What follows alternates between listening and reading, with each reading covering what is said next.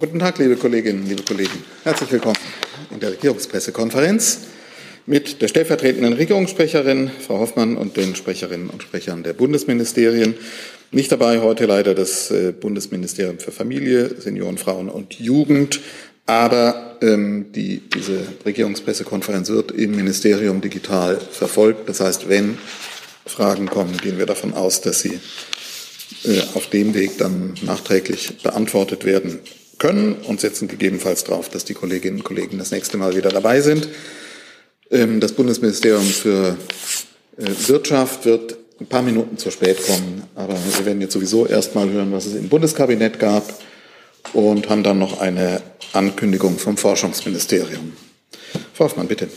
Ja, so ist es. Vielen Dank und guten Tag erst einmal. Die Bundesregierung hat heute einen Beschluss gefasst, der die Energieversorgungssicherheit in Deutschland weiter stärken soll. Zu diesem Zweck hat das Bundeskabinett heute den Entwurf der Formulierungshilfe für ein Gesetz zur Bereithaltung von Ersatzkraftwerken zur Reduzierung des Gasverbrauchs im Stromsektor im Fall einer drohenden Gasmangellage durch Änderung des Energiewirtschaftsgesetzes und weiterer energiewirtschaftlicher Vorschriften beschlossen. Mit diesem Gesetz soll befristet bis zum 31. März 2024 eine Gasersatzreserve eingerichtet werden und, sofern erforderlich, Gas in der Stromerzeugung eingespart werden. Dafür werden Kohle- und Ölkraftwerke, die bereits heute in Reserven sind, ertüchtigt. So können sie kurzfristig und auf Abruf in den Markt zurückkehren. Ziel ist es, bei einer drohenden Gasmangellage die Stromerzeugung aus Gas möglichst weitgehend vorübergehend durch die Stromerzeugung mit anderen Energieträgern, Öl und Kohle, zu ersetzen. Dies ist besonders vor dem Hintergrund des russischen Angriffskrieges auf die Ukraine und der angespannten Situation auf den Energiemärkten wichtig. Das Ziel, den Kohleausstieg in Deutschland idealerweise bis 2030 zu vollenden und die Klimaziele bleiben bestehen. Soweit von mir. Und jetzt ist ja auch gerade Frau Baron noch pünktlich ja, eingetroffen. Ja. Kurz, aber wir machen das deswegen auch so und nehmen Fragen zu dem Thema, weil dann vielleicht auch Baron, Frau, Frau Baron mit äh, angesprochen ist. Später nehmen zunächst die Ankündigung vom äh, Bundesministerium für Fortschaft, Forschung. Herr Fischer, bitte. Sorry. Ja, vielen Dank. Äh, Bildung und Forschung hat eine Terminankündigung im Rahmen der deutschen G7-Präsidentschaft zu machen. Auf Einladung von Bundesforschungsministerin Stark-Watzinger treffen sich die G7-Wissenschaftsministerinnen und Minister vom 12. bis 14. Juni Frankfurt am Main. Die Schwerpunktthemen des Treffens sind erstens Schutz der Freiheit, Integrität und Sicherheit von Wissenschaft und Forschung, zweitens Forschung zur Bekämpfung des Klimawandels, insbesondere zur Kohlendioxidentnahme aus der Atmosphäre und drittens Forschung zu Post-Covid. Angesichts des weiteren andauernden Angriffskrieges Russlands gegen die Ukraine rücken auch die Fragen der Sicherheit und Integrität der Wissenschaft ebenso wie der Wissenschaftsgemeinschaft in den Fokus. Daher wird auch der ukrainische Wissenschaftsminister Professor Scarlett eingeladen, um dieses wichtige Thema gemeinsam zu diskutieren. Ich habe auch gerade die Meldung bekommen, dass er virtuell dazu geschaltet wird, dabei ist. Wir haben zu dem presseöffentlichen Termin bereits eingeladen. Am Montag, dem 13. Juni, wird es um 10.30 Uhr ein Pressestatement der Forschungsministerin geben. Ebenso wird sich die Ministerin am gleichen Tag um 17 Uhr äußern zu den Ergebnissen. Beide Pressetermine werden live gestreamt auf unserer Website bmbf.de slash Livestream. Gut, gibt es dazu Fragen? Oder gibt es andere Fragen an das Ministerium, die wir jetzt stellen können, bevor wir den Wechsel machen? Dann, Herr Fischer bleibt noch da, aber dann können wir an der Stelle den Wechsel machen. Hey Leute, kurzer Hinweis. Wir stellen ja alles, was wir produzieren, kostenlos ins Netz. Ohne Kommerz. Wir können das nur, weil ihr unsere finanziellen Supporter seid. Das funktioniert seit Jahren und so soll es bleiben. Jeder Euro zählt, per Überweisung oder PayPal. Schaut einfach in die Podcast-Beschreibung und jetzt geht's weiter. Und ich kann die Frage stellen, ob es zum Energiewirtschaftsgesetz, das im Kabinett war, Fragen gibt. Da gibt es eine von Herrn Jordans. Bitte. Frau Hoffmann und äh, vielleicht Frau Baron, ähm, Sie sagten ja, dass diese Kohle- und Ölkraftwerke ertüchtigt werden, äh, praktisch als Notreserve, aber dass Sie weiterhin an den ähm, Kohleausstiegs- und Klimazielen festhalten wollen. Ähm, wie soll das denn gehen, wenn äh, Sie offensichtlich jetzt noch nicht äh, auf dem Pfad sind, diese Klimaziele zu erreichen? Und ähm, die neuesten Zahlen zeigen, dass Kohle weiterhin ähm, der äh, Energieträger war im ersten Quartal, der äh, für den größten Anteil an Stromproduktion in Deutschland ähm, verantwortlich war. Also bei diesem Gesetz geht es ja darum, im Falle einer, also für den Fall einer Gasmangellage vorzusorgen und dafür diese Kohle Kraftwerke oder andere Energieträger, Kohle und Öl vorzuhalten, damit sie im Falle einer solchen Notlage dann äh, nochmal sozusagen einspringen könnten äh, für das ausbleibende Gas. Insofern ist davon der Kohleausstieg nicht betroffen. Aber vielleicht kann Frau Baron da noch weiter ergänzen. Das kann ich gerne tun. Also ich glaube, man muss wirklich zwei Fragen trennen die konkrete Regelung, die das Kabinett heute beschlossen hat, mit dem komplizierten Namen des Ersatzkraftwerke-Bereitstellungsgesetzes, eben Bereitstellung, wie es der Name sagt, für den Notfall, also für den Fall einer drohenden Gasmangellage, werden eben Kraftwerke in bestehenden Reserven länger ertüchtigt. Sie laufen in diesen Reserven aber nicht. Also das ähm, und erzeugen damit auch keine zusätzlichen CO2-Emissionen am Strommarkt. Das heißt, das ist ein Vorhalten in der Reserve und für den Fall der Fälle, dass eine Gasmangellage droht und dann auch noch mal festgestellt werden muss durch Rechtsverordnung, dann würden diese Kohlekraftwerke zur Sicherstellung der Versorgungssicherheit dienen. Also allein durch den heutigen Beschluss wird Vorsorge getroffen, aber es, es laufen keine der bestehenden in Reserve befindlichen Kraftwerke zusätzlich am Strommarkt. Zusatzfrage, Herr Jordan, ja, Rinke. Sie müssen ja wahrscheinlich auch äh, nicht nur das Kraftwerk bereitstellen, sondern auch die dafür notwendige Kohle oder Öl. Heißt das dann, ähm, dass es sowas wie eine Gesamtmenge an möglicherweise bis 2030 zu verfeuernden Kohle gibt und äh, wenn die also jetzt äh, wegen der Gasmangellage früher verfeuert werden muss, wird sie später weniger verfeuert, aber im Ganzen halt nicht mehr als bisher vorgesehen wie gesagt, ich wollte gerne noch den Satz zu Ende sprechen. Also das erstmal zu trennen, also es ist eine Reservehaltung für den Fall einer Gasmangellage. Daneben stehen natürlich die anderen Anstrengungen, die wir unternehmen. Natürlich sind wir bei unseren Klimazielen nicht da, wo wir hinwollen.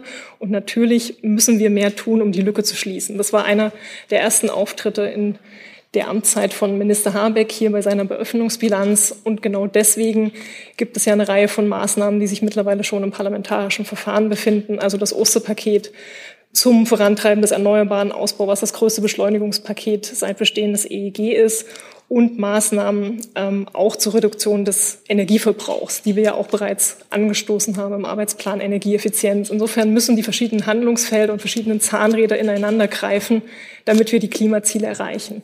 Das kann man jetzt nicht auf diesen Bereich der, der Reserven zurückführen. Aber richtig ist, dass wir für diese Reserven ähm, natürlich diese verlängern. Einige davon wären sonst ähm, ausgelaufen und in der Netzreserve bleiben eben jetzt Kraftwerke länger in der Reserve und müssen deswegen auch länger betriebsbereit gehalten werden. Es ändert aber nichts daran, dass das Ziel des Kohleausstieges bestehen bleibt und wir auf den anderen Handlungsfeldern umso mehr machen müssen, um voranzukommen. Also ein wichtiger Handlungspunkt dabei ist, wir müssen umso mehr und umso schneller auch beim Hochlauf der Wasserstoffwirtschaft vorankommen, um da eben Ausgleich an anderer Stelle zu schaffen. Herr Rinke.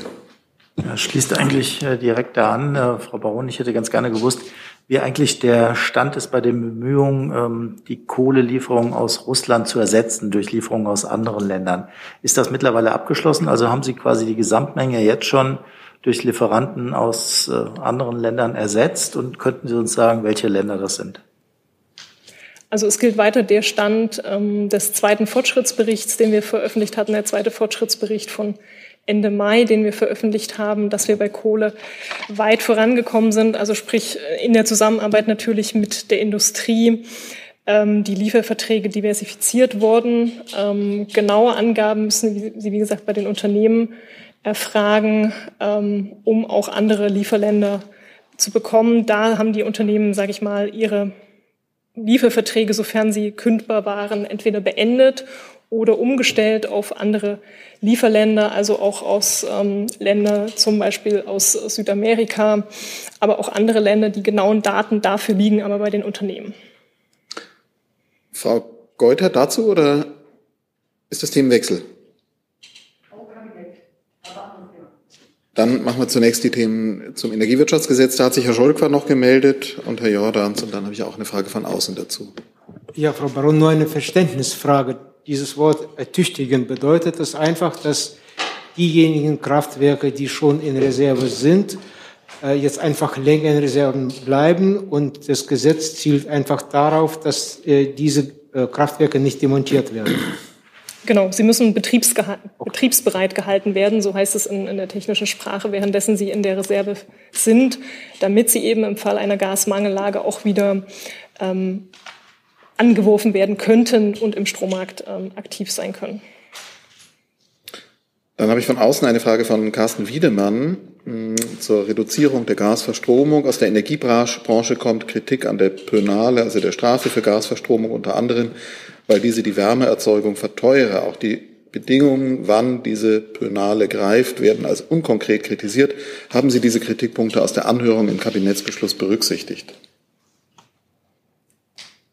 Die ähm, das Gesetz enthält ja verschiedene Elemente. Zum einen eben die angesprochenen Reserven und eben zum anderen Verordnungsermächtigung, um auch die Stromerzeugung der Gaskraftwerke zu reduzieren. Also auch eben Maßnahmen zu ergreifen, damit ähm, Gaskraftwerke nicht zum Einsatz kommen, was sie nach der normalen Merit Order des Strommarktes sonst kommen würden. Und dafür ähm, sehen wir eben auch in bestimmten Fällen äh, vor, dass das Penalen gezahlt werden müssen, die dann durch weitere Verordnungsermächtigungen konkretisiert werden müssen. So ist es in der Systematik des Gesetzes angelegt. Damit nennt das Gesetz den Rahmen und müsste dann eben durch die entsprechenden Verordnungen für den Fall der Fälle durch Rechtsverordnungen dann ähm, äh, des ähm, Ministeriums ohne Zustimmung von, von Bundestag und Bundesrat in einem weiteren Schritt konkretisiert werden. Das, das, das ist die Systematik dieses Gesetzes. Mhm. Wollen Sie da nochmal zu der konkreten Frage Anhörung? Ich kenne das nicht im Detail, also, ob da was Konkretes eingeflossen ist. Verschiedentlich vorgetragen. Es gab die Seiten, die es kritisiert haben, die penalen Regelungen. Es gab aber auch äh, auf der anderen Seite Sachen, die gesagt haben, also diese Regelungen sozusagen, um, um da zu einer Reduktion von Gas zu kommen, werden begrüßt. Also es gab wie immer in den Anhörungen alle Stellungnahmen in jede Richtung. Ähm, und wir haben nochmal klargestellt in der Gesetzesbegründung, dass die Verordnungsermächtigung und die Verordnung das im Zweifel dann ausbuchstabieren müssen. Herr Jordans hatte sich nochmal gemeldet. Ja, Dr. Baron, Sie haben jetzt äh, nur von Öl und Gas äh, und Kohle gesprochen. Ähm, äh, jetzt gibt es aber weiterhin Stimmen aus der Opposition und in den Medien, die äh, Weiterbetrieb der ähm, Atomkraftwerke in Deutschland oder sogar neue, den Neubau verlangen. Ähm, hat sich da an der Position der Bundesregierung irgendwas geändert? Zum Punkt Atomkraftwerke hat sich unsere Position nicht geändert. Wir haben dazu eine Prüfung durchgenommen, gemeinsam mit dem Bundesumweltministerium und die Prüfergebnisse auch am 8. März veröffentlicht. Die sind also öffentlich zugänglich und da ist unsere Haltung dargestellt. Es wurden verschiedene Szenarien geprüft, ob ein Weiterbetrieb von Kernkraftwerken in der aktuellen Lage, die dazu dienen kann, Versorgungsengpässe vor allem im nächsten Winter auszugleichen.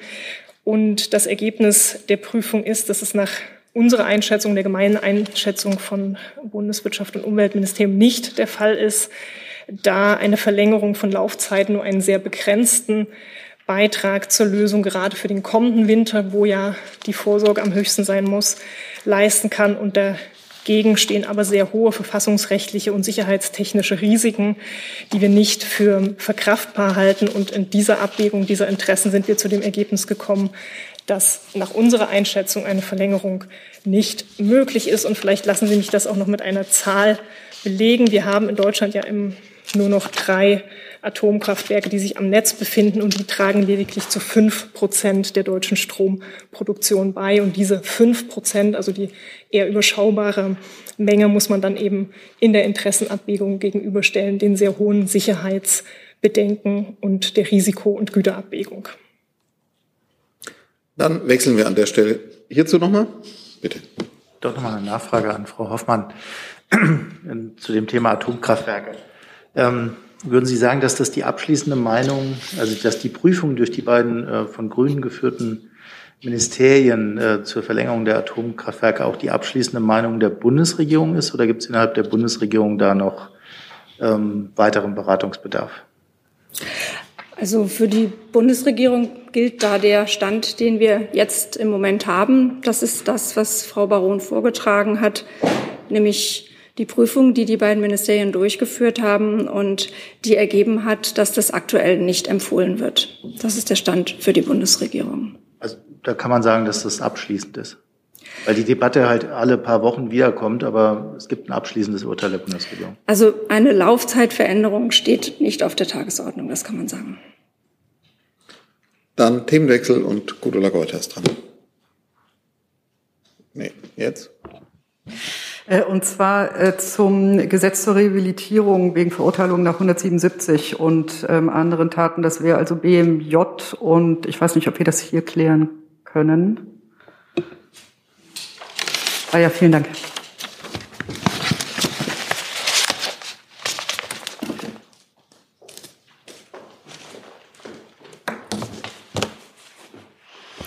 Da ist ja die Antragsfrist äh, verlängert worden. Können Sie wohl sagen, wie viele Anträge bisher eingegangen sind? Und ähm, das lief ja jetzt schon eine ganze Weile, die Antragsmöglichkeit.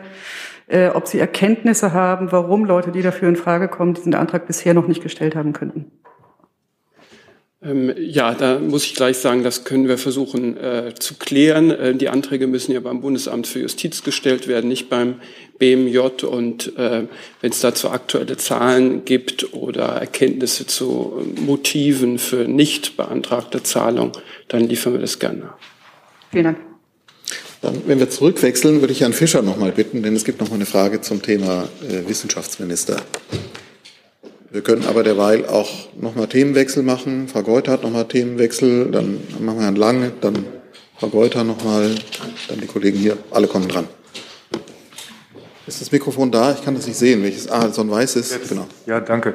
Ich hätte Frau Hoffmann noch mal eine Frage zum Kabinett und zwar zum Thema Windkraft und Abstandsregeln. Ein Bericht der Nachrichtenagentur Reuters zufolge wollte die Bundesregierung heute einige Gesetzesänderungen auf den Weg bringen, um eben diese Abstandsregeln zu lockern. Ist das eventuell im Kabinett passiert oder sollte es dort passieren und ist verschoben worden? Danke. Dazu kann ich nichts sagen. Dazu habe ich keine Informationen. Vielleicht die Kollegin Baron, ja, das hätte ich mir gedacht. Sorry, jetzt machen wir da ein ja. munteres Stühlerücken. Sorry, ich dachte, dass ich das vermeiden kann. Achso, machen wir so. Super. Danke, Herr Kall. Das kann, kann ich schnell aufklären. Ähm, dass wir haben heute die Ressortabstimmung eingeleitet zu zwei wichtigen Gesetzesentwürfen zum sogenannten Wind-an-Land-Gesetz, das in der gemeinsamen Federführung unseres Hauses und des Bauministeriums liegt und des Bundesnaturschutzgesetzes in Federführung der Kollegen aus dem Umweltministerium. Und heute ist sozusagen die Einleitung der Ressortabstimmung. Und ich kann ganz kurz sagen, Wind an Land dient eben dazu, der Umsetzung des 2% Flächenziels, also das 2% Flächenziel jetzt eben herunterzubrechen. Was heißt das für die einzelnen Bundesländer? Was muss jedes Bundesland leisten und wie kann sozusagen Fläche erhöht werden, damit der Ausbau der Windenergie an Land vorangeht? Dann haben wir dazu noch Fragen. Ich glaube, die Frage, ich gebe das mal nach außen von Herrn Kliss, die von außen gestellt ist, ist damit auch beantwortet. Äh, Frau Baron, genau, eine Nachfrage zu dem Wind-an-Land-Gesetz, zu der Formulierungshilfe. Wenn ich das richtig sehe, soll ja mit der Ausbaufläche von zwei Prozent, die vorgeschrieben wird, gegebenenfalls dann auch Länderregeln, ich sage es mal so drastisch, gebrochen werden, die andere Regeln vorsehen und damit dieses Ziel nicht erreichen. Können Sie erläutern, wie genau dieses Vorgehen, wo Bundesland dann Länderregeln überschreibt, wie das genau funktionieren soll? Genau, also ich kann es umreißen, da wir noch in der Phase der Ressortabstimmung sind, aber wie gesagt, es gibt jetzt eine, eine Regelung ähm, Windflächenbedarfsgesetz, in dem ähm, Ziele vorgegeben werden, also Länderziele, die befinden sich auch in der Anlage zum Gesetz, die vorgeben, was ist das Flächenziel, was jedes Land leisten muss. Und das muss das Land umsetzen. Und dann stellt sich natürlich die Frage, ähm, was bedeutet das ähm, vor allem mit Blick auf bestehende Windabstandsregeln? Da gibt es in einigen Bundesländern ja bestehende Windabstandsregeln. Wie muss mit denen umgegangen werden? Diese müssen jedenfalls angepasst werden, ähm, und zwar bis zum 1. Juni 2023 weil sich in der Systematik jetzt etwas ändert. Also ich konnte bislang sozusagen mir Flächenziele setzen und dann eine Abstandsregelung wählen und die Abstandsregelung hat die Flächenziele geschlagen oder ist getrumpft. Und diese Systematik ändert sich jetzt. Jetzt hat der Vorrang die Wind, das Windflächenziel, was eingehalten und erreicht werden muss. Und wenn ich dieses einreiche, dann sind Abstandsregelungen weiter möglich, um Flexibilität auch hier den Ländern zu gewährleisten. Aber es müssen eben im Ergebnis die Flächenziele eingehalten werden und dazu eben auch dann ähm, die Länder eben berichten, wie sie diese einhalten. Wenn die Länder ihre Flächenziele einhalten, dann können sie, wie gesagt, diese Flexibilitäten auch weiter nutzen. Wenn nicht, dann würde aber auch die Abstandsregelung eines Landes unanwendbar bleiben, wenn sozusagen äh, dieses Flächenziel des Landes nicht erreicht wird. Zusatz? Zusatz. Ähm, es ist ja erwartbar, dass einige Länder, namentlich Bayern beispielsweise, von so einer Regelung nicht begeistert sein werden. Es gab jetzt erste Berichte, dass das Gesetz so gestaltet werden soll, dass es im Bundesrat nicht zustimmungspflichtig sein wird, obwohl es Länderregeln betrifft. Ist das korrekt? Es ist korrekt, dass das nicht Bundesrat zustimmungspflichtig ist äh, in der Systematik des Gesetzes. Das ändert ja aber nichts daran, dass jedes Gesetz nach der Kabinettbefassung dem Bundestag und dem Bundesrat zugeleitet wird und dort äh, von den Ländern besprochen und diskutiert werden kann. Es ist aber nicht Bundesrat zustimmungspflichtig. Dann in dem größeren Zusammenhang eine Frage von Herrn äh, Wiedenmann. Und zwar Stichwort Transnet BW. Laut Medienberichten erwägt der Bund einen Einstieg beim Übertragungsnetzbetreiber Transnet BW. Können Sie das kommentieren? Das kann ich nicht kommentieren. Hier gilt wie üblich, dass ähm, wir zur Kenntnis nehmen, dass hier es unternehmerische Überlegungen gibt, die Netzgesellschaften ähm, zu veräußern oder andere Beteiligungen dafür zu suchen. Das nehmen wir zur Kenntnis, aber wir kommentieren unternehmerische Überlegungen wie üblich nicht. Dann stelle ich an der Frage die, Stelle, die Frage von Herrn Reuter aus dem ARD Hauptstadtstudio an das Forschungsministerium. Stichwort Treffen G7 Wissenschaftsminister ab 12. Juli. Juni. Juni, ja, Entschuldigung. So, Moment. So. Wird bei dem Treffen auch die Berliner Erklärung der Leibniz Naturforschungsmuseen eine Rolle spielen, in der sie Deutschland auffordern, bei G7 seiner Verantwortung in der Zwillingskrise aus Artensterben und Klimawandel gerecht zu werden? Ja, ich habe ja eine Terminankündigung äh, gemacht. Es gibt eben dieses äh, den einen großen äh, äh, Schwerpunkt äh, Klima und da werden natürlich solche Themen angesprochen werden, dass äh, äh, ob nun auch das im Abschlusskommuniqué, das ist ja dann die Erklärung äh, zutage tritt, das kann ich nicht vorwegnehmen. Okay. Danke. Dann habe ich an Frau Baron noch jetzt nochmal nachgereicht von Herrn Klist die Frage äh, Wind an Land Gesetz. Sind die Zeitvorgaben, die Windvorrangflächen auszuweisen, dem Umstand geschuldet, dass der Bund, namentlich Robert Habeck, findet, die Länder, dass die Länder beim Windausbau zu langsam sind? Die Regelungen, die wir treffen, dienen der Umsetzung des Koalitionsvertrages und der Umsetzung des 2% Flächenziels. Und im Gesetz ist angelegt, dass verschiedene Zwischenziele möglich sind, also Zwischenziele bis 2026, finale Ziele bis 2032 und das berücksichtigt auch, dass eben Vorplanung von Flächen und Flächenplanung, Raumordnungspläne, dass all das natürlich Zeit kostet und deswegen in dieser zeitlichen Stufung vorgegangen werden soll. So der Vorschlag, der, der jetzt in der Ressortabstimmung ist. Danke. Gibt es noch Fragen an Frau Baron? An Frau Baron? Frage. Ja. Nochmal eine Nachfrage dazu, Frau Baron, zum Zeitplan. Gehen Sie davon aus, dass das nächste Woche dann schon im Kabinett sein wird oder ist das zu ehrgeizig? Wie gesagt, wir sind jetzt in der Ressortabstimmung beziehungsweise parallel starten die Länder- und Verbändeanhörung Und so schnell wie möglich wollen wir damit im Kabinett sein. Aber das ist jetzt nicht ganz in unseren Händen, sondern ähm, in all denen, die wir jetzt beteiligen. Weitere Fragen an Frau Baron von Herrn Jessen? Jetzt. Vielleicht Frau Baron, vielleicht aber auch Frau Hofmann. Ähm, war Thema im Kabinett heute eigentlich auch die Wocheerfahrung, die inzwischen vorliegt, äh, mit dem, Mineral, mit dem äh, Benzinrabatt und der Nichtweitergabe an Kunden? Ähm, wenn nein, warum nicht? Ist das kein relevantes Thema für die Bundesregierung? Also wir berichten hier ja üblicherweise nicht aus diesen internen Kabinettssitzungen, was das Thema war. Wir stellen Ergebnisse vor, wenn dort äh, Beschlüsse gefasst wurden im Kabinett, aber wir äußern uns ja hier nicht im Detail dazu, was äh, im Kabinett in welcher Weise besprochen wurde. Aber grundsätzlich äh, haben wir ja schon öfter gesagt, dass die Preisentwicklung, die Energiepreisentwicklung, aber auch ähm, die, überhöhten, die erhöhten Preise jenseits von Energiepreisen ähm, ein wichtiges Thema aus Sicht der Bundesregierung sind, dass die Bundesregierung das im Auge hat und natürlich verfolgt und da auch äh, eine Reihe von Maßnahmen ergriffen hat, zu denen auch die Absenkung der Steuer gehört. Ähm, nur als Anmerkung, es ist in der Vergangenheit auch schon häufiger berichtet worden, was diskutiert wurde im Kabinett, ohne dass es äh, in einem Beschluss mündete. Es ist kein völliges Neuland. Ähm, aber der Punkt ist ja, dass offenbar der Rabatt nicht weitergegeben wurde. Das heißt also, dass er eher in Form von zusätzlichen Gewinnen bei den Mineralölkonzernen landet, wogegen ja auch die Tankstellenpächter äh, protestieren. Was plant die Bundesregierung, um dieser eigentlich nicht im Sinne der Erfindung gedachten Entlastung von Bürgern durch den Rabatt entgegenzuwirken. Die Bundesregierung beobachtet das im Moment sehr genau und hat ja, was äh, das Kartellrecht angeht, bereits Maßnahmen auf den Weg gebracht. Und äh, das ist der Stand, den, den ich hier mitteilen kann. Weitere Maßnahmen, nach denen Sie gefragt haben, kann ich hier nicht ankündigen. Rinke. Hoffmann, darf ich in dem Zusammenhang äh, wegen der hohen Preise, die Sie erwähnt haben, auch nach den äh, Übergewinnen fragen? Ähm, gar nicht so sehr, ob das jetzt diskutiert wurde im Kabinett, sondern ob es eine einheitliche Meinung gibt. Denn offenbar ist das ja nicht der Fall, weil der Finanzminister äh, dies ablehnt, aber der Wirtschaftsminister das heute wieder als äh, gute Idee, an der gearbeitet werden muss, bezeichnet hat. Äh, können Sie uns sagen, was äh, der Bundeskanzler dazu denkt?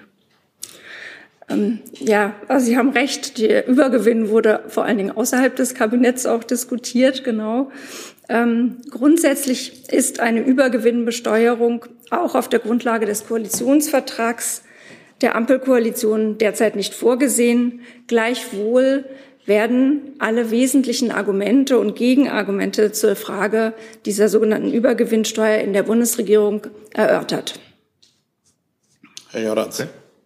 Achso, Zusatzfrage. Können Sie uns äh, noch sagen, äh, was das heißt? Das war jetzt sehr allgemein mit dem ähm, Erörtern. Erörtert im Sinne von, äh, dass man es dann doch machen möchte oder eine rein theoretische Debatte? Na, das wäre ja dann keine Erörterung, sondern eine Entscheidung, wenn man sagen würde, man will es machen. Ähm, aber wie gesagt, es ist ja grundsätzlich nicht vorgesehen auf der Grundlage des Koalitionsvertrags. Aber in der aktuellen Lage werden die Argumente, also das Pro und Contra, die, die Möglichkeiten und Schwierigkeiten innerhalb der Bundesregierung erörtert. Herr Jordans. Ich kann Ihnen jetzt nicht ein Ergebnis, ein weiteres dazu mitteilen, außer dem, was ich gesagt habe, dass es im Koalitionsvertrag nicht vorgesehen ist. Herr Jordans. Meine Frage schließt da an, geht aber ans BMF.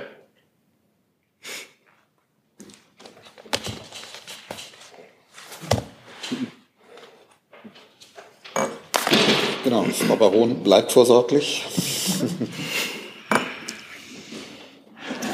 Ah, danke.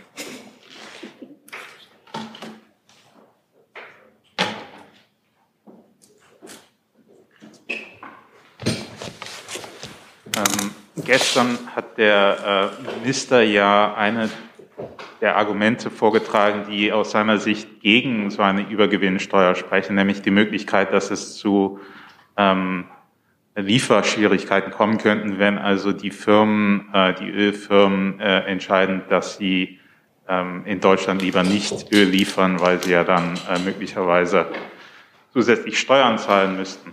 Jetzt würde ich gerne fragen, haben Sie irgendwelche Zahlen oder Fakten, die diese Bedenken belegen? Äh, denn andere Länder, also Großbritannien zum Beispiel, ähm, ist ja schon konkret dabei, solche ähm, Übergewinnsteuern einzuführen. Und da gibt es offensichtlich solche Bedenken nicht.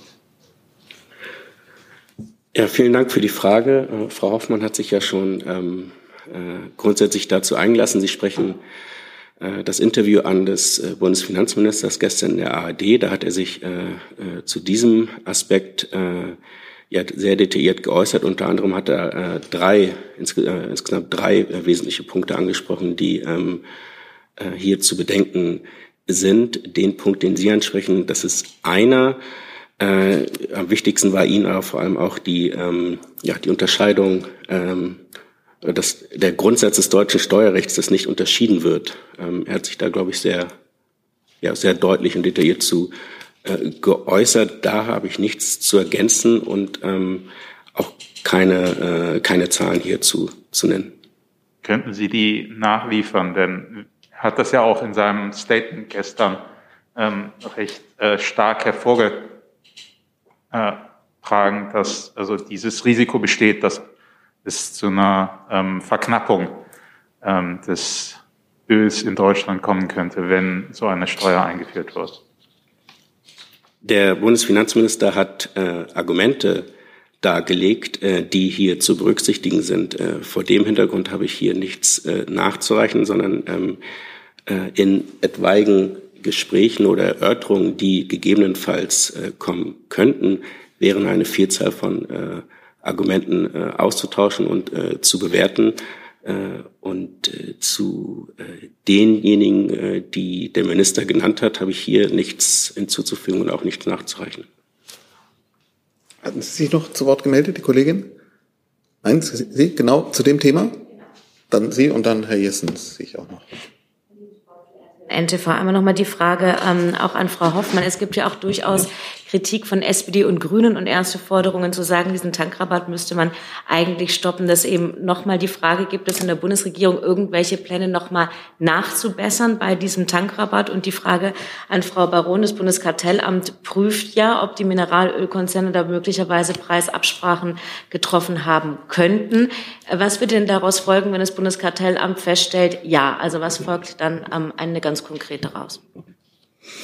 Ja, ich würde einfach noch einmal gerne grundsätzlich sagen, dass es die Bundesregierung umtreibt, äh, wie die gestiegenen Kosten für Energie, ähm, die von, wo wir natürlich wissen, dass das viele Menschen belastet und viele Menschen besorgt, äh, wie die abgemildert werden können.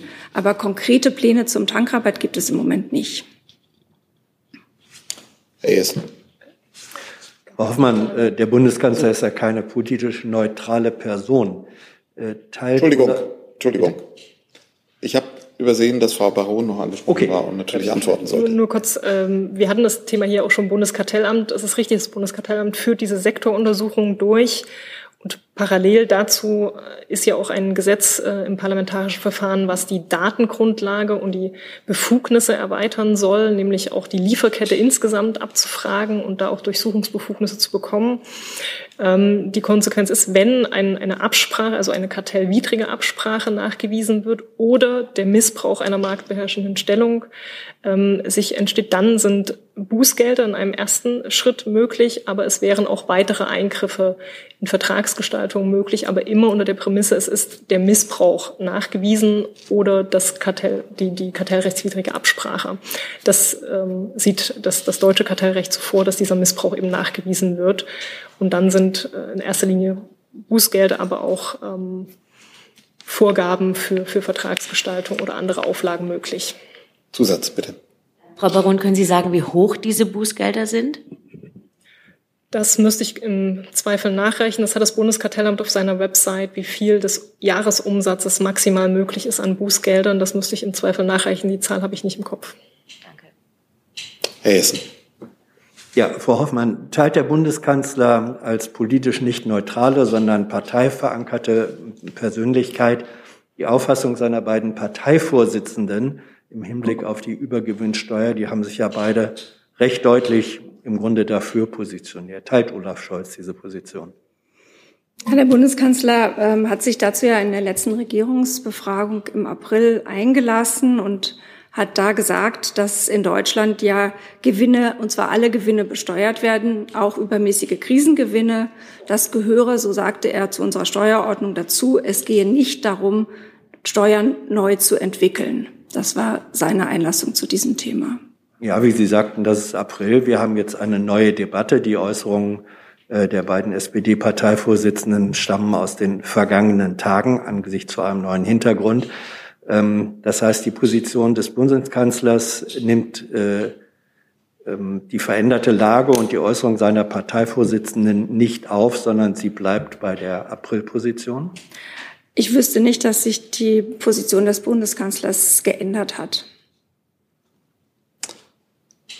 Herr Renke nochmal, hatte ich das gesehen? Bitte. Nochmal kurze Nachfrage an Frau Baron. Das Argument, das eine von den drei Argumenten von Herrn Lindner ist ja eben erwähnt worden, die Sorge von Versorgungsverknappung, äh, wenn es äh, Übergewinne gibt. Ich hätte ganz gerne gewusst, ob Ihr Minister eigentlich diese Sorgen teilt, dass Übergewinne auch diesen Effekt haben könnten, dass äh, weniger Treibstoff dann nach Deutschland kommt als bisher. Ich kann dem Gesagten nicht viel hinzufügen. Die Haltung unseres Ministers hat er in der Sache geäußert. Natürlich müssen alle Aspekte in, in eine Abwägungsentscheidung einfließen. Ähm, und natürlich ist es auch so, dass es auf europäischer Ebene in, in, in europäischen Beschlüssen ja auch Prüfaufträge der Kommission gibt, diesen Fragen nachzugehen und eben alle Fragen umfassend zu prüfen, wenn man ähm, über, über Gewinnsteuern nachdenkt. Und das ist dann zu tun. Ähm, seine Haltung zur Frage, wie er das einordnet, hat mein Minister ja aber deutlich gemacht. Aber darf ich nochmal nachfragen? Ich, vielleicht habe ich es übersehen, aber genau zu diesem einen spezifischen Punkt, dass es dann ähm, Lieferengpässe geben könnte, da er nun auch der zuständige Minister dafür ist, äh, genau diese Lieferengpässe abzustellen. Äh, da hat er doch noch nicht Stellung genommen. Deswegen die Frage, ob er diese Sorge teilt, dass das eine der möglichen Folgen sein könnte. Wie gesagt, wenn man zu einer Entscheidung kommt, muss sie natürlich eine ausgewogene Entscheidung sein. Ähm, und sie darf natürlich nicht äh, die Versorgungssicherheit gefährden. Aber dazu tun wir ja an allen Stellen eine Menge. Ne? Wir tun ja an, an allen Kanälen alles dafür, um Abhängigkeiten zu reduzieren äh, von, von russischen fossilen Importen, von russischen Ölimporten. Und diese Schritte greifen ja dann auch ineinander. Je stärker die Abhängigkeit reduziert werden kann, ähm, desto mehr Entscheidungsspielraum haben wir ja auch beispielsweise bei der Frage eines Kohleembargos oder bei der Diskussion um Öl auf europäischer Ebene uns erarbeitet. Dann schließen wir das Thema an der Stelle ab und Frau Geuter hat ein anderes Thema. Bitte. Ja, ein ganz anderes Thema, ähm, nämlich äh, nach dem Vorfall nahe der Gedächtniskirche heute ähm, eine Frage an Frau Hoffmann und vielleicht auch Herrn Kall, nämlich ob es Erkenntnisse gibt, die Sie ähm, mit uns teilen können und ob es eine Reaktion der Bundesregierung schon gibt. Ja, die Bundesregierung hat natürlich von diesem schrecklichen Vorfall in Berlin heute erfahren und ist darüber sehr betroffen und erschüttert. Die, wie Sie wissen, sind die Einsatzkräfte vor Ort und versorgen die Verletzten. Ähm, die Gedanken der Bundesregierung, unsere Gedanken und unser Mitgefühl sind bei den Verletzten und ihren Angehörigen. Ähm, sonst bezüglich der Hintergründe dieses Vorfalls liegen mir jetzt im Moment auch noch keine Informationen vor. Ja, das kann ich für die Bundesinnenministerin nur unterstreichen. Äh, die Bundesinnenministerin ist erschüttert über diesen schrecklichen Vorfall von heute Vormittag. Ähm, unser Mitgefühl gilt den Betroffenen. Vor allen Dingen gilt unsere Hoffnung, dass die Schwerverletzten und Verletzten ähm, wieder genesen, vollständig genesen. Äh, unser Dank gilt den Einsatzkräften vor Ort. Sie haben gesehen, wie die Berliner Polizei sich bis zum bisherigen Kenntnisstand geäußert hat und die Berliner Feuerwehr auch jüngst noch mal zur Zahl der Verletzten geäußert hat. Ähm, die Ermittlungen angeht, die Aufklärung, das läuft natürlich unter Hochdruck. Da ist es zu früh, jetzt über Hintergründe zu spekulieren. Die Bundesinnenministerin hat mehrfach heute schon mit der Berliner Innensenatorin gesprochen. Und die Sicherheitsbehörden sind natürlich auch in einem ganz engen Kontakt, das einerseits die Berliner Ermittlungsbehörden angeht, aber auch die Sicherheitsbehörden des Bundes, um einen solchen Vorfall schnellstens aufzuklären. Aber ähm, zum jetzigen Zeitpunkt können wir uns zu Hintergründen noch nicht äußern. Dazu Herr Rinke.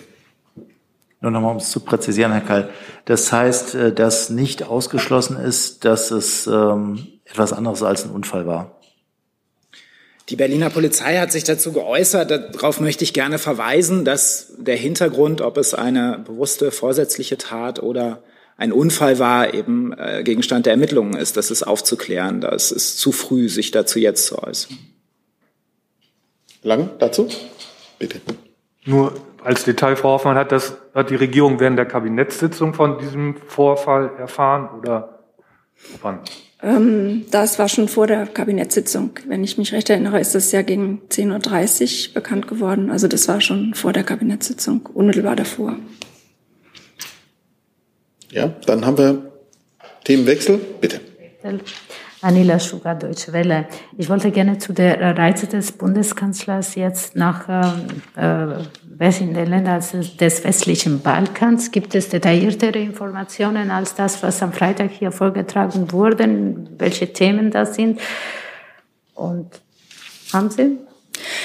Nein, leider keine detaillierteren Informationen. Sie, ähm, da am Freitag hatte mein Kollege ja gesagt, in welche Länder die Reise gehen wird. Kosovo, Serbien, nach Griechenland, nach Nordmazedonien und nach Bulgarien. Und ein sehr wichtiges Thema der Gespräche wird der Beitrittsprozess dieser Länder zur EU sein, die Annäherung äh, an die EU. Ähm, Sie wissen ja, dass äh, der, dem Kanzler das ein sehr wichtiges Anliegen ist. Das hat er an mehreren Stellen ja deutlich gemacht. Ähm, dass Deutschland und die EU diesen Prozess äh, begleiten und äh, diese Länder der EU beitreten, erhält es ja für einen wichtigeren, wichtigen, auch sicherheitspolitischen Punkt, nicht nur für die Sicherheit der Region, sondern der gesamten EU. Zusatz. Äh, die, der Beitrittsprozess wird von äh, den bilateralen Konflikten blockiert äh, zwischen Serbien und Kosovo und äh, die Blockade zwischen Mazedon Nordmazedonien und Bulgarien. Äh, sieht der Kanzler da einen Spielraum, diese Blockade zu lösen und welche wären das? Das sind natürlich alles Themen in den Gesprächen, die er dort führen wird. Und deshalb möchte ich dem jetzt hier nicht vorgreifen. Mhm. Weitere Fragen dazu sehe ich nicht. Dann haben wir aber noch mal andere Themen von Herrn Jolka, Frau Geuter, Herrn Rieke, Herrn Jessen. Ich habe auch eine Terminfrage. Am Freitag kommt ja die äh, Präsidentin von Moldau nach Berlin zu Herrn Steinmeier. Eine Frage an die Ministerien. Gibt es auch Pläne, dass sie sich mit jemandem von der Regierung oder von den Regierungsvertretern trifft? Ich weiß nicht, an wen ich jetzt diese Frage richten soll, aber vielleicht kann sich das Ministerium melden, das sich dann treffen möchte. Also an, an mich kann die Frage ja nicht gehen, da der Bundeskanzler nicht da ist. Insofern. Ähm Nichts geplant. Okay. Danke. Keine Erkenntnisse. Dann Frau Geuter, dann Herr Rinke. Ähm, es geht mir um äh, die heutige Stellungnahme, die zu erwarten ist des Expertenrates Corona. Deswegen sicher eine Frage an das Gesundheitsministerium und es tut mir leid, möglicherweise auch nochmal an das Justizministerium, da Herr Buschmann sich heute geäußert hat. Ähm, aber vielleicht signalisieren Sie da noch, dass Sie nichts dazu zu sagen haben. Ich will jetzt nicht unnötig die äh, Rochade äh, verursachen. Ähm, wir haben eben einerseits heute ja die Ankündigung, dass es gehen soll um die äh, Maßnahmen oder um die, die mögliche Vorbereitung auf Herbst und Winter. Und nun haben wir auf der anderen Seite den angekündigten Termin 30.06. des anderen Gremiums des Sachverständigenrates, äh, der sich ja eigentlich mit der Vergangenheit beschäftigen soll, aber auf den nun eben vor allem Herr Buschmann, aber auch Herr Lindner ähm, verweisen äh, für die Frage, welche Maßnahmen dann für Herbst und Winter nach der Sommerpause beschlossen werden könnten. Mir geht es einfach nochmal um das Verhältnis dieser beiden Aussagen. Ähm, wenn der Expertenrat, der sich ja eigentlich mehr mit der Zukunft beschäftigen soll als der Sachverständigenrat, der heute äh, zu möglicherweise äh, anderen oder auf jeden Fall zu Aussagen kommt, dass Maßnahmen sinnvoll äh, wären. Das zeichnet sich ja ab, dass das möglicherweise kein Gleichlauf ist. Wie ist das Verhältnis dieser beiden Gremien und wie werden die beteiligten Häuser damit umgehen? Bitte, Gesundheit. Ja, also ähm, wir werden natürlich die, die Stellungnahme heute Nachmittag abwarten. Ähm, ebenso werden wir es mit dem Evaluationsbericht tun, der ja für Ende Juni angekündigt ist. Beides muss man natürlich betrachten und das BMG wird sich äh, beides selbstverständlich sehr, sehr genau und intensiv anschauen. Ähm, für die weiteren äh, Vorbereitungen für den Herbst braucht man natürlich beides. Hierzu Nachfragen. Von Herrn äh, erst noch bitte das ja. Justizministerium. Ähm, ich kann in der Sache nichts ergänzen, sondern vielleicht nur noch mal darauf verweisen, dass sich Minister Buschmann ja immer äh, darauf bezogen hat, dass auch im Infektionsschutzgesetz selbst eben diese Evaluierung äh, festgeschrieben ist, die dann Teil der faktenbasierten, evidenzbasierten Politik sein soll. Vielleicht ergänzend nur zum, zum Verständnis und zum Prozedere. Wir werden ja ein äh, Gesetzgebungsvorhaben brauchen, was wir jetzt anstoßen und dann über den Sommer und ähm, in Vorbereitung auf den Termin 23.09., wenn die ähm, Regelungen im Infektionsschutzgesetz auslaufen, eben äh, haben werden. Äh, wenn ich da gerade nachfragen darf, Sie sagen, dass wir jetzt anstoßen, äh, während ja Herr Lindner und äh, Herr Buschmann sagen, ähm, vor dem 30.06. brauchen wir das gar nicht anzufangen, weil wir ja noch nicht wissen, was vorgeschlagen wird. Deswegen eben auch meine Frage nach der Relevanz der heutigen Stellungnahme des äh, Expertenrates. Unser Minister hat ja gesagt, wir werden das noch vor der Sommerpause angehen. Äh, das widerspricht auch nicht dem, was Herr Buschmann gesagt hat, soweit ich das einschätzen kann, weil genau das ist das Verfahren. Wir brauchen das Gesetz. Das wird eine Weile dauern und wird dann äh, rechtzeitig verabschiedet werden.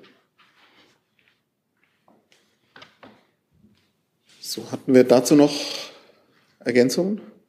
Dann ist Herr Rinke mit einem anderen Thema dran. Ich hätte Frau Hoffmann ganz gerne nochmal gefragt zu dem Telefonat ähm, des Kanzlers mit dem ukrainischen Präsidenten. Ähm, da gibt es zwei Aspekte. Der eine ist, ähm, dass der ukrainische Präsident noch ein anderes Thema erwähnt hat in seiner Stellungnahme auf äh, Twitter, dass nämlich über Gefangenenaustausch gesprochen wurde. Ähm, könnten Sie das vielleicht präzisieren, weil es ja heute auch Meldungen gab aus Russland, dass tausend ukrainische äh, Soldaten, die in Mariupol gefangen genommen wurden, jetzt nach Russland überführt werden. Und das Zweite ist äh, der etwas ungewöhnliche Umstand, dass äh, der Kanzler den ukrainischen Präsidenten heute über ein Gespräch äh, mit Putin informiert hat, was schon zehn Tage zurückliegt. Ist das eigentlich äh, üblich, dass da so große Zeitunterschiede bestehen? Also vielleicht fange ich mit der ersten Frage an. Das war ja ähm, eine größere Bandbreite von Themen in diesem Telefonat und das, äh, das Telefonat, das der Kanzler und der französische Präsident mit Wladimir Putin geführt hatten, war ja nur ein Aspekt dieses Telefonats. Es ging ja ganz allgemein auch um die militärische und humanitäre Lage in der Ukraine und vor allen Dingen auch um die Frage des Getreideexports sowie um weitere Themen. Also ähm, das, äh, dieses Telefonat war wirklich nur ein Aspekt in, in diesem ähm, ausführlichen Telefonat. Ähm, was äh, die Frage äh, der Behandlung von Gefangenen angeht, so haben wir an dieser Stelle schon mehrfach die Besorgnis geäußert, ähm, dass sich Russland mit den ukrainischen äh, Kriegsgefangenen an Völkerrecht handeln soll. Das ist ein dringender Appell und eine Aufforderung an Russland, ähm, sich da an die Vereinbarungen des Völkerrechts auch zu halten. Darf ich kurz nachfragen, ähm, wenn das Thema angesprochen wurde, möglicherweise ja von Herrn Zelensky, soll Deutschland äh, dabei eine Art Vermittlerrolle zwischen Russland und der Ukraine spielen? Dazu habe ich keine Informationen.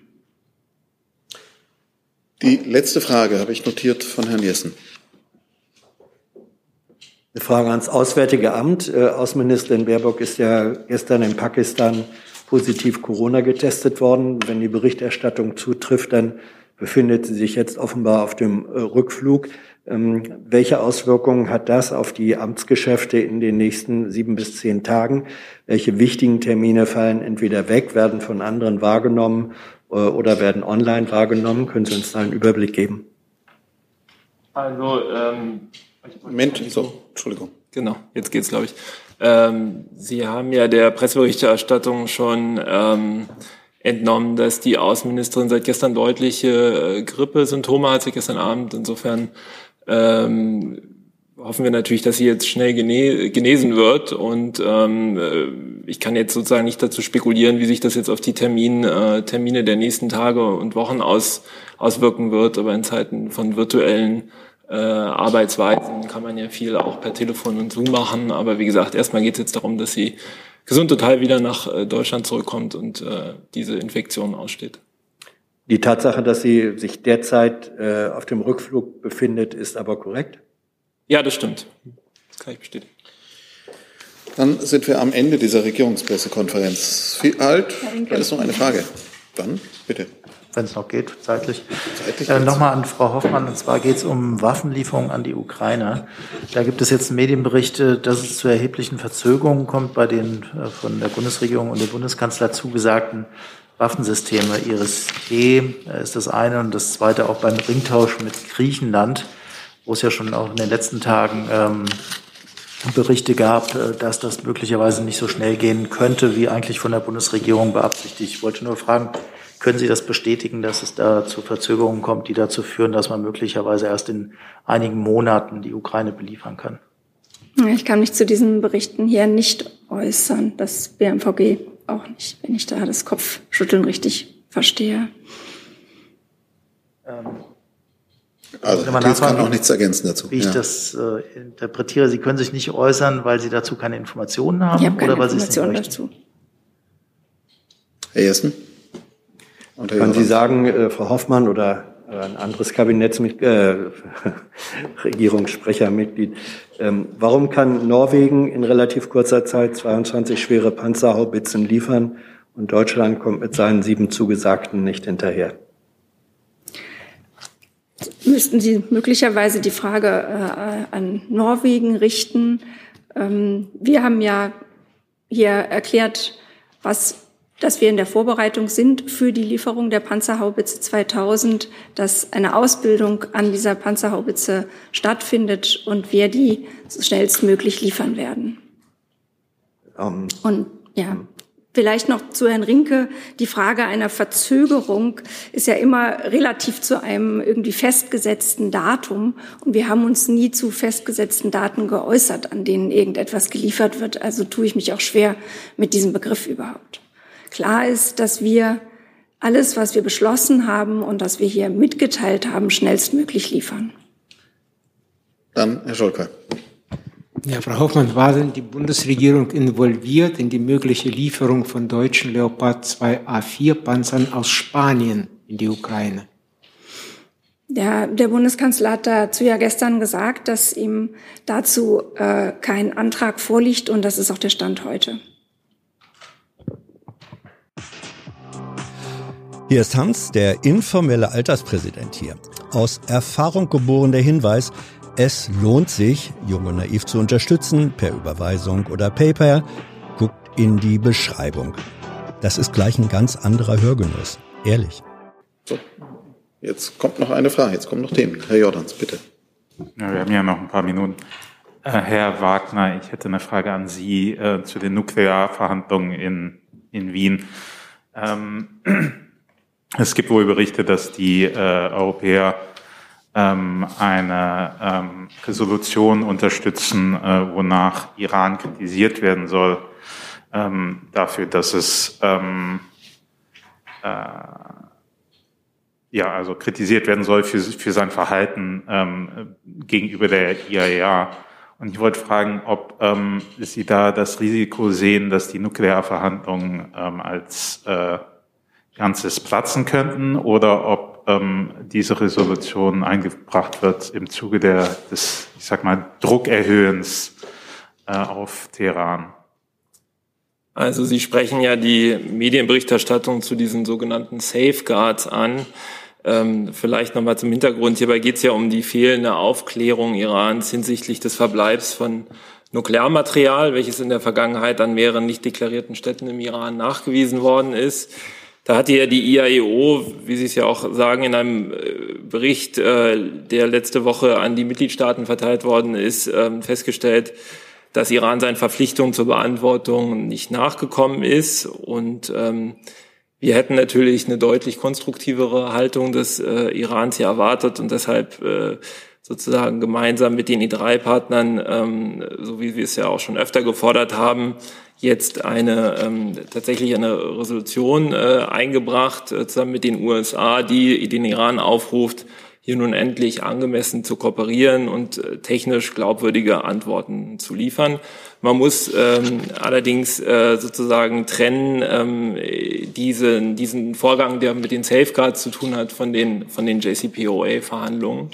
Ähm, und da äh, zu diesen Verhandlungen habe ich ja hier auch schon vorgetragen, hat sich die Haltung der Bundesregierung nicht ge, nicht geändert. Es gibt ein, ähm, es gibt ja einen äh, Entwurf, der da auf dem Tisch liegt und ähm, wir sind weiterhin jederzeit bereit, ähm, die in Wien verhandelte Vereinbarung umzusetzen ähm, und eine baldige Umsetzung wäre aus unserer Sicht im Interesse aller Parteien. Und diese Resolution, hätte die irgendwelche äh, Konsequenzen oder hat die nur Signalwirkung, wenn sie beschlossen wird? Naja, so eine Resolution ist ein gemeinsamer kollektiver Aufruf der Mehrheit äh, der Mitglieder im, im Gouverneursrat. Das hat schon eine andere Qualität als jetzt nur eine nationale Erklärung einzelner Mitglieder. Und das ist schon ein sehr deutliches Signal an den Iran in dieser Frage. Herr Essen. Doch noch mal zu den äh, Panzerhaubitzen, Frau Hoffmann. Wenn man Ihrer Empfehlung folgt und äh, bei Norwegen anfragt, warum können Sie eigentlich liefern und Deutschland noch nicht, wäre die Antwort mit Sicherheit, das müssen Sie schon die deutsche Bundesregierung fragen, warum die nicht liefern können.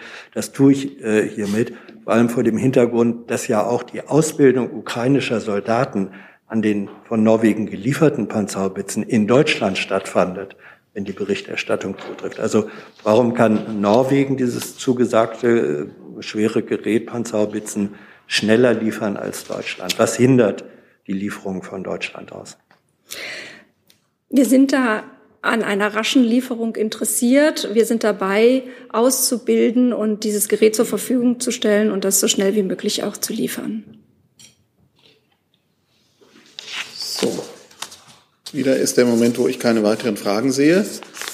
Die Abmoderation beginne. Mich bedanke für den Besuch in der Bundespressekonferenz und damit ist jetzt wirklich zu Ende. I'm thinking